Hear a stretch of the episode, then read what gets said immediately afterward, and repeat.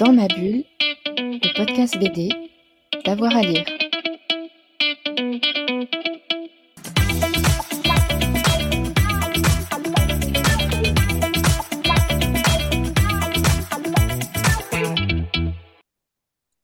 Bonjour à tous et à toutes, bienvenue dans ce nouvel épisode de Dans ma bulle, votre podcast 100% BD avec avoir à lire. Aujourd'hui, on ouvre le dossier de l'histoire, du crime et de la bande dessinée. Un mariage euh, à trois qui a souvent été un mariage heureux, mais comment en quelques planches, en quelques lignes, peut-on mettre en place un univers, jouer sur l'histoire et les connaissances des lecteurs et des lectrices, tout en y ajoutant un petit peu de surnaturel, véridique ou supposé C'est une des questions que je vais poser ce matin à mon invité, euh, Thomas euh, Gilbert. On le connaît notamment pour son travail sur Oklahoma Boy pour euh, Nord, le Morphire, Vénéneuse, Nos corps alchimiques, Les filles de Salem ou Lumière Noire. Il vient de signer La Voix des bêtes, La fin des hommes chez Dargo. C'est un très joli titre qui mélange un univers moyenâgeux, une héroïne étonnante et des meurtres affreux. Y aurait-il un serial killer dans notre bande dessinée? Thomas Gilbert, bonjour. Bonjour à toutes et à tous, bonjour à toi, et puis bah, bienvenue ici. Hein. Euh, alors, euh, bienvenue dans ta tête. La voix des bêtes, la fin des hommes raconte euh, l'histoire de Brune Hyde, une meneuse de loups, une sorcière, diront les mauvaises langues, dans un univers euh, moyenâgeux. On est dans le sud de la France. Mais pour commencer, comment est née cette histoire? Alors, cette histoire est née d'une envie de, de raconter l'histoire de Meneux de loups. C'est venu d'une émission que j'avais entendue tard le soir sur ce drôle de métier à la fois mythologique et potentiellement réel de, de, de ces meneaux de loups qui, qui errent de, village en village. Et ça m'intéressait vraiment de, parler de, ces, ces, personnes errantes. Qu'est-ce que c'est que, que, que, les vagabonds au Moyen Âge, qui étaient quand même une bonne partie de la population, parce que rien n'était très fixe à l'époque. Ça, ça m'intéressait dans un premier temps. Puis, je suis tombé un peu par hasard sur un registre d'attaques de, loups euh, pendant, alors plutôt pendant la Renaissance, plutôt que pendant le Moyen Âge qui était euh, vraiment un, chiffre assez élevé euh, sur des, zones assez réduites, des zones géographiques assez réduites. Et des éthologues expliquaient que c'était assez peu probable que des loups attaquent même une meute qui serait soit sujette à la rage ou, à la, disette, puisse attaquer autant d'enfants sur des zones géographiques aussi petites.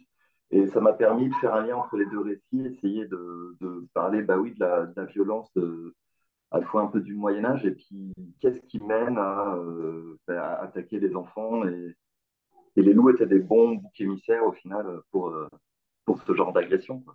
Ouais, on pense évidemment à la bête du, du Gévaudan, hein, même si c'est un petit peu plus tard dans, dans l'histoire.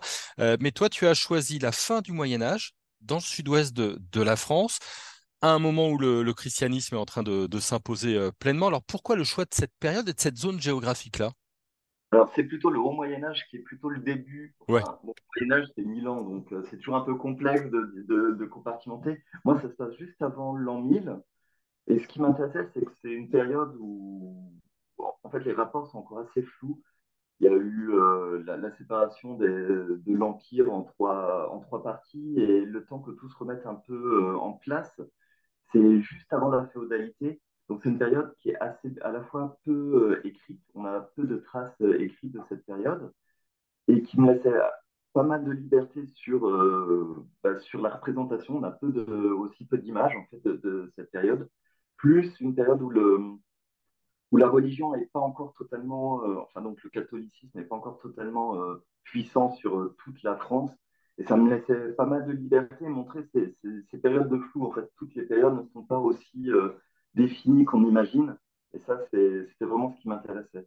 Puis trouver une, aussi une zone géographique intéressante qui est euh, bah, l'Écosse, qui est un, lieu que j'aime bien. C'est une région que j'aime beaucoup. Et je me suis dit, ah, je vais faire un petit hommage à cette région euh, en mettant le, mon récit dans, dans cette région-là. Oui, et puis c'est une région avec euh, des petits villages, des petites communautés humaines. Hein, euh, parfois, c'est même juste des, communautés humaines. Donc, il y a une forte présence, euh, si ce n'est de l'inexploré, en tout cas de, la nature. J'imagine que ça laissait aussi une grande place pour développer le récit. On n'est pas du tout en ville. C'est ça, mais les, villes sont quand même assez lointaines dans, mon récit. Et à l'époque, en, me documentant, je me suis rendu compte que les villages n'existaient pas proprement dit. C'était effectivement des communautés qui se réunissaient pour une action comme voilà, si tu as des bûcherons qui se mettent ensemble, ça fait une communauté, et puis c'est parti après, et, tout est un peu comme ça, très dilué. Et peu, alors tu as quelques pôles, tu as, des abbayes qui sont un peu des pôles de, peuplement, mais sinon tout est très diffus. Et, ça, c'est vraiment quelque chose qui m'intéressait, qui, qui, casse un peu avec l'image du Moyen-Âge du château fort, avec les, villages autour. Et voilà, je me situe un peu avant cette période-là, et ça amène plus de rêverie. Oui, parce que c'est vrai qu'on n'a pas du tout la, structure hiérarchique habituelle euh, avec euh, les seniors. On, a des gens entre eux, alors pas tout à fait, je ne vais pas tout, révéler, euh, évidemment. Moi, je voulais revenir sur l'héroïne, Brunhild, je ne sais pas comment si, je, le, prononce bien. Comment est-ce que toi tu la vois? C'est une jeune femme, pas si jeune que ça non plus, mais qui a choisi cette vie errante d'aller de village en village pour proposer entre guillemets ses, services et voir si elle peut venir en aide à la population. Comment tu la vois toi? Ben, C'est le personnage. Pour moi, ce qui m'intéressait, c'était l'idée du, colporteur, du personnage errant. C'est j'ai des compétences que je peux mettre à profit à, la société, mais c'est pas des compétences qu'on pourrait définir comme euh, ancrées euh, sur un lieu. Ça peut être que des compétences qui sont liées au, déplacement. C'est aussi un personnage qui n'aime pas être euh, sous un toit, qui, a vraiment besoin de l'extérieur. Et, toute l'idée du colporteur, de, de, ces métiers-là, des, des c'est ça qui m'intéressait. Et, d'inscrire mon personnage dans, dans ce registre-là, le personnage un peu de, de la fluidité, qui, qui, est toujours fuyant, qui est, qui n'est pas dans une, euh, ancré dans un territoire.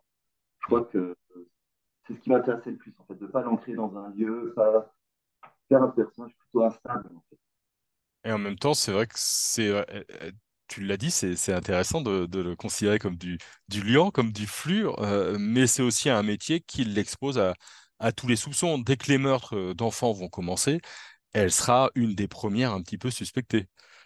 Ouais, c'est un peu le, c'est toujours l'idée de ce qui est un peu dommage de dire que ton si tu prends une voie un peu dissidente, euh, ça amène forcément la suspicion.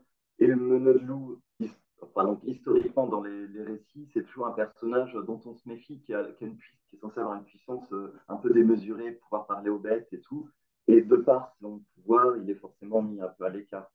Et ça, ça m'intéressait en fait aussi dans le récit, ces personnages semi-mythologiques et qui, comme ça errants qui, sont qui apparaissent dans les villages et qui sont à la fois des mauvaises comme des bons présages. Ouais, non, mais moi, ce qui m'a intéressé, c'est que du coup, c'est une part qu'elle accepte. Alors ça, ça, nous, ça, ça, nous épate. Évidemment, il y a des métiers qui sont plus dangereux que d'autres. Évidemment, il y a des métiers qui nous exposent plus que d'autres. Mais là, elle part toute seule de village en village, sachant que dès qu'il y a un problème, tous les doigts vont pointer sur elle. Et je trouvais qu'effectivement, comme un personnage un petit peu mythologique, elle a des pouvoirs, en tout cas elle a des savoirs et elle en accepte euh, la charge avec euh, le positif et, le, négatif. Elle est assez complète comme personnage finalement. Après, en, lisant, quand tu, commences un peu à, creuser euh, les bouquins, il y a un bouquin qui s'appelle, ah, je l'ai plus là, en gros, c'est une, sociologue qui va euh, vers Le Mans, comme ça, dans, l'Orne, entre l'Orne et Le Mans, et qui va un peu étudier tout ce qui est rebouteux et sorcier, on va dire, euh, et jusqu'aux années 80, donc euh, dans cette région-là. Et c'est un peu le même profil. C'est des personnages qui se retrouvent un parti d'un don, on va dire, et qui disent ben, Je suis obligé d'utiliser mon don de rebouteux pour faire du bien autour de moi, mais du coup, je, je suis suspect. C'est comme si tu pas échapper à ta condition de euh, meneux de loup, rebouteux, ou. Voilà, c'est quelque chose, c'est une. Ah, comment dire C'est un peu une malédiction tout en étant un, bénéfice euh, pour la communauté. Mais mm. personnellement, tu seras de toute façon toujours un peu mis à l'écart euh, de par tes pouvoirs, hein, supposés. Je, voulais revenir sur la mise en place de, l'univers parce que, euh, je le disais, on, est donc euh, au Moyen Âge, on est dans cette euh, zone d'Écosse, on n'a pas beaucoup de points de, de repère en tant que, lecteur et, lectrice. y a-t-il une réflexion sur la mise en place de l'intrigue, sur les premiers dessins, sur les premières planches, pour nous inclure dans, l'univers et dans l'histoire que tu vas nous, nous raconter? Comment, comment tu fais? Sur ce projet, j'ai quand même, j'ai un peu triché, on va dire, sur la mise en place. J'ai chapitré, comme les, lecteurs et les lectrices pourront voir, j'ai chapitré un peu mon, mon, récit qui permettait pour chaque chapitre de, de, parler d'une problématique liée à un village. Donc, hmm. on, suit quand même le récit de façon assez, assez linéaire sur différentes problématiques liées à chaque village. Et je pense que c'est ça qui permettait un peu de, pour les lecteurs et lectrices de ne pas se perdre, c'était ce, ce, errement de, lieu en lieu. sinon, hmm. je, je pense que si j'étais si j'avais tout laissé dans un même village, on aurait pu peut-être un peu y perdre. J'avais besoin de cette déambulation en fait, pour mon personnage, de, rencontrer des, problématiques un peu différentes à chaque, euh, à chaque lieu. Hmm. Je sais pas si je ouais, ouais, ouais, c'est tout à fait ça. Euh, c'est un univers très dur. Il y a de la violence, il y a des meurtres d'enfants, il y a aussi des esclavagistes, il y a des brigands, euh, il y a des choses vraiment, c'est pas très sécure. Hein, est-ce que ça veut dire que plus l'univers est sombre et plus l'histoire est forte Est-ce que c'est ça l'idée ou est-ce qu'au contraire, c'est aussi de parler euh, d'une forme de violence euh, des hommes envers leurs semblables? Alors, Ouais, non, je pense pas. Le, côté plus l'histoire est sombre, c'est un peu toujours le problème. Et d'ailleurs, même dans, globalement dans les récits, c'est que je pense dans, dans plein de BD d'humour, il y a des choses bien plus subtiles qui sont mises en avant, mais euh, comme c'est de l'humour, euh, ça fait moins sérieux, quoi. Alors que, dès, que moi, je pense pas qu'un bouquin violent soit forcément plus profond. Mais sur ce récit, j'avais quand même besoin un peu de creuser euh, une banalité de la violence. Hmm. Ou de, le, le, présupposé est que de toute façon, c'est compliqué de, vivre en communauté, tout est plus complexe, plus, plus dur parce que euh, ce qu'ils vivent, même euh, vivre est compliqué à, cette époque. Et c'est ça que, je voulais montrer, dire qu'il y, a presque une normalité. Ah, ben, si ce village, euh, il y a une maladie, ben, on, va ailleurs. Que, que aussi cette violence amène que tout le monde doit trouver à comment parer cette violence soit en la confrontant, soit en fuyant, et qu'il y a plein de façons en fait de, de subir ou de, de, contrecarrer la violence. Hmm. elle, euh, elle essaye de la soigner, elle est un peu guérisseuse euh, de la violence, mais d'autres vont dire bah, si la violence vient des bois, on brûle les bois et on fait autre chose, on en fait des champs. Et, et c'est vraiment euh, trouver comment parer chacun sa façon à la violence. Alors, tu, l'as dit, on brûle les bois et on met des champs. Euh, ça m'amène à la thématique religieuse et à l'organisation de ce monde euh, sauvage et, violent. Je voulais avoir ton regard parce que là, on est sur une mise en place du, christianisme. Je dis pas tout, mais ça aura une importance euh, forte dans, le, dans le récit. pour quelle raison, qu'est-ce que tu avais envie de faire? Par rapport à la que envie de faire, c'était montrer qu'il y a un changement de paradigme. On passe d'un monde plus flou, plus, plus multiple, à euh, une organisation beaucoup plus pyramidale, qui est euh, bah, en fait avec le clergé, le, pape, l'empereur. Et c'est ça qui, m'intéressait, c'était de montrer comment euh, un type de société peut dire bon, maintenant on va tout organiser autour de notre fonctionnement mettre en place l'église dans un village. À l'époque, il n'y avait pas d'église dans les villages. Il y avait des, abbayes, quelques lieux de culte, mais, très peu des chapelles, mais, mais ce n'était pas organisé autour de la religion. Et là, vers fin 10e, euh, début 11e siècle, on arrive à vraiment une organisation sociale à la fois euh, des mœurs et euh, des lieux et de la terre liés à, la religion. Et, ça m'intéressait de montrer ce, passage de, l'un à l'autre et montrer comment ben, effectivement, il faut euh, faire du, des, des, des, brûlis, commencer à, à, gratter sur les, sur les forêts, parce que les forêts, c'est les lieux de l'autre côté, quoi. C'est pas l'autre côté. Il faut vraiment organiser de façon logique et, et moderne, euh, et via la religion, euh, bah, tout l'espace. Non, et puis c'est ce que tu dis, du coup, ancrer les communautés dans des endroits et arrêter d'avoir des communautés qui se baladent d'un lieu, d'un lieu à, à l'autre. 180 pages pour ce qui est une forme de polar, j'ose pas dire historique parce qu'on est quand même dans des, endroits, j'ose pas dire fantasy parce qu'on sait jamais trop si surnaturel et, véridique ou si c'est une allégorie ou, des choses euh, comme ça. Euh, euh, sur l'aspect polar, comment tu as travaillé un petit peu ton, intrigue et aussi sur une, aussi longue longueur? Parce que 180 pages, ça y est, maintenant on est habitué en BD, on a quitté le format euh, des 42, 44 pages, mais tout de même, ça reste un gros boulot et ça reste un travail, j'imagine, de longue haleine. Quoi. effectivement, c'est le cas sur l'aspect polar. Je ne suis pas un grand lecteur de polar, mais, mais j'avais envie en fait, au départ, mon récit, il, alternait entre vouloir narrer l'histoire. Ben, on verra, je, je, je, je, divulgue un peu le récit, mais sur, sur le tueur, on suit quand même un peu la, démarche.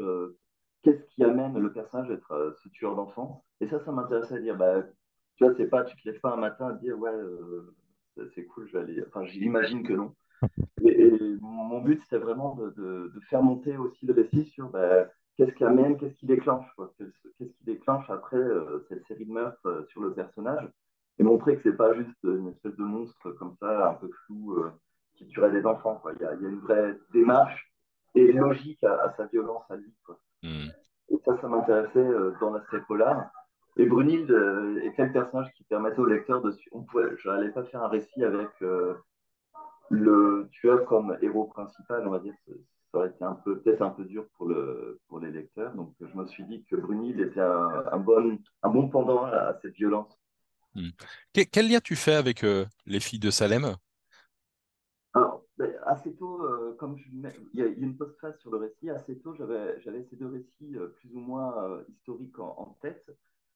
Et dans les deux cas, de toute façon, ça parlait de violence et de, d'injustice. C'est aussi ça qui, m'intéresse, c'est une injustice faite aux, femmes, aux minorités, d'un côté pour Salem, et là, l'autre côté, c'est injustice faite à la nature et aux enfants, effectivement, aussi, et euh, tous les personnages de la marge aussi. Parce qu'il y a, outre Brunil, il y a d'autres personnages de la marge dans le récit, même le, tueur en est un, et, c'est vraiment aussi ce qui m'intéressait dans, ce récit-là. Donc il y, a, quand même une correspondance sur... Euh, sur la marginalité ou euh, l'injustice dans, les deux cas. Ouais, quand même, il y a, quelque chose que dans cet ordre, de cet ordre-là. Alors, le, bouquin est sorti au, mois de mai. Euh, j'imagine qu'il y a de nouveaux projets, que tu es déjà en route sur une, nouvelle histoire. Est-ce que, tu peux nous en dire plus? Est-ce qu'on sera dans cette lignée des filles de Salem et, de la voix des bêtes, la fin des hommes? J'essaie souvent d'alterner les, projets. Euh, là, je suis sur un projet tout public et qui est euh, l'adaptation d'un bouquin euh, d'une sociologue de la danse et qui est l'histoire occidentale de la danse.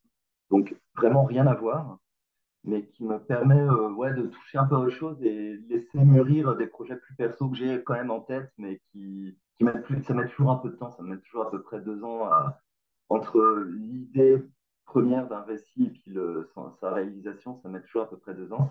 Donc là, je préfère vraiment travailler sur un, sur un projet totalement différent. Donc, euh, je suis en train de dessiner de la danse. Alors là, j'avais fini Moyen Âge, donc euh, ça reste pas très loin de, de l'univers de, de Brunilde. Mais voilà, c'est un projet assez différent, qui est plus didactique, on va dire. Eh ben, D'accord. Eh ben, merci beaucoup, Thomas.